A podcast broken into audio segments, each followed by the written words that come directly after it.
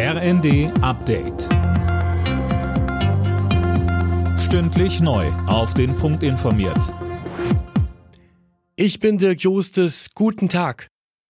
Ab heute geht die Weltklimakonferenz in Ägypten richtig los. Zahlreiche Staats- und Regierungschefs reisen an, darunter auch Bundeskanzler Scholz. Er kommt allerdings mit einem bestenfalls mäßigen Zeugnis. Deutschland rennt seinen Klimazielen hinterher. Grünen-Fraktionschefin Dröge sieht innerhalb der Ampel vor allem Verkehrsminister Wissing von der FDP in der Pflicht. Sie sagt im ersten. Bis Frühling brauchen wir mehr konkrete Maßnahmen. Sei es einfach mehr Geld in den Ausbau der Schieneninfrastruktur, sei es über Ordnungspolitik, Tempolimit oder sei es über den Abbau von umweltschädlichen Subventionen. Es gibt ein Riesenbündel an Maßnahmen. Man kann nicht alle ablehnen. Die Ampelkoalition sieht keinen Grund, das Strafrecht wegen radikaler Klimaaktivisten zu verschärfen. FDP-Generalsekretär Giersaray sagte dem Tagesspiegel, die Radikalisierung mancher Aktivisten bereite ihm große Sorgen. Die bestehenden Gesetze seien aber ausreichend.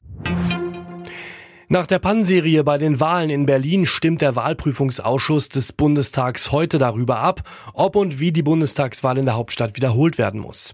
Die Ampelparteien haben sich für eine Teilwiederholung ausgesprochen.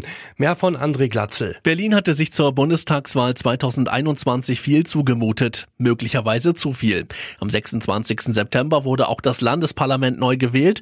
Dazu noch die Kommunalvertretungen. Obendrauf gab es noch einen Bürgerentscheid.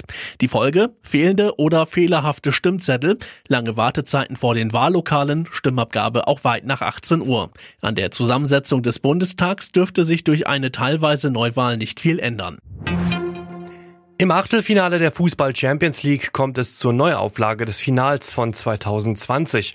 Der FC Bayern trifft auf Paris Saint-Germain, Leipzig bekommt es mit Manchester City zu tun, Frankfurt mit Neapel, Dortmund muss gegen Chelsea ran.